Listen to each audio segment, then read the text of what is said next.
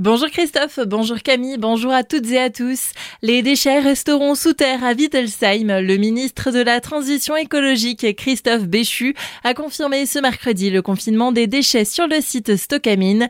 Frédéric Bierry, président de la collectivité européenne d'Alsace, livre son ressenti sur le sujet et l'avenir du site au micro de Thibaut Kempf. Moi, ce qui était important, c'était deux choses. La première chose, c'était d'essayer de sortir ce qui pouvait encore être sorti. Et c'est vrai que euh, le ministre nous a laissé la possibilité d'aller voir euh, la mine. Et les experts qu'on a envoyés ont constaté qu'il y avait des déchets qui pouvaient encore être sortis assez facilement. Et on ne voulait pas en parallèle que les risques de pollution soient renforcés si on ne confinait pas dans les délais les déchets existants. Et donc, on a travaillé à la fois sur cette possibilité de sortir des déchets. Le ministre s'en est pas saisi, je le regrette. Sur les 42 000 hein, tonnes de déchets, euh, il y avait entre 6 et 8 000 qui, à mon sens, auraient pu être sortis assez rapidement. Bon, je regrette bien évidemment ce choix, mais c'est vrai que le délai est très court pour à la fois opérer la sortie des déchets et le confinement.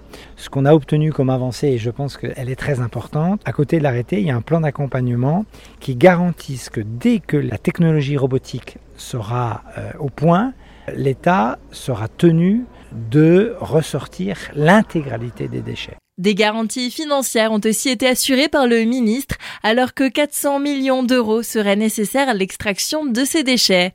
Dans l'affaire de l'incendie mortel à Winsenheim, les résultats de l'enquête administrative vont être publiés dans les prochains jours.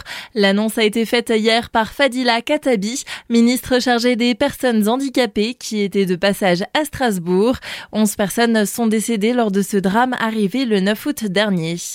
Vers une deuxième gare à Strasbourg, la région Grand Est a entamé cette réflexion pour accompagner la montée en puissance du REM, le réseau express métropolitain européen. La création d'une gare à 360 degrés est envisagée, une option aussi défendue par la municipalité strasbourgeoise. L'idée est d'augmenter le nombre de voies, quais et affecter certaines voies aux lignes à grande vitesse ou à des TER pour clarifier et simplifier la gestion. Strasbourg a la deuxième place des villes étudiantes de France. Le classement a été publié hier dans le magazine L'étudiant. La capitale alsacienne située juste derrière Montpellier devance ainsi la ville de Rennes. Strasbourg a cependant obtenu la première place en termes d'attractivité. La colère des greffiers ne se désemplit pas. Ils étaient 80 hier à Colmar sur le parvis du tribunal judiciaire à 13h pour dénoncer leurs conditions de travail et salaire. Des rassemblements avaient aussi lieu dans toute la France, mais un grand Alsace à Strasbourg. Strasbourg et Mulhouse. Les fans de spectacle ont rendez-vous à Münster. La saison démarre ce soir à l'espace culturel Saint-Grégoire. Amandine Carcelet et Sophie Rochdy en disent plus sur cette nouvelle saison. À commencer par le premier spectacle, J'ai oublié un truc, mais ça va revenir. On ouvre donc la saison euh, ce vendredi, euh, le 22 septembre à 20h, avec euh, une ouverture de saison qui est gratuite pour inviter les gens à venir découvrir un petit aperçu de tous ces spectacles. Cette soirée se clôture avec un joli spectacle de mémoire prodigieuse avec Benoît Rosemont qui est un hypermnésique qui va vous faire halluciner avec toutes ses capacités de mémoire. À noter aussi qu'il y a des nouveautés du côté de l'abonnement. Les spectateurs pourront choisir entre trois formules d'abonnement, un peu, beaucoup, passionnément, en fonction euh, de leur goût, de leurs envies, de leur planning aussi. Les spectacles sont pour toute la famille. Ça laisse un joli panel et ce sera à eux de choisir. Ils peuvent déjà le faire en ligne d'ailleurs sur notre site internet et puis choisir leur place.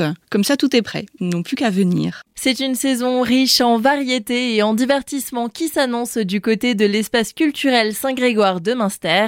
Retrouvez l'entretien complet sur le site azur-fm.com. Fait divers avec un trafic de stupéfiants démantelé cette semaine au centre-ville de Célestat. Ce dernier était en place depuis le mois de mai dans un appartement proche de la caserne des pompiers. Sur place, 96 grammes de résine de cannabis et 2675 euros en espèces ont été retrouvés.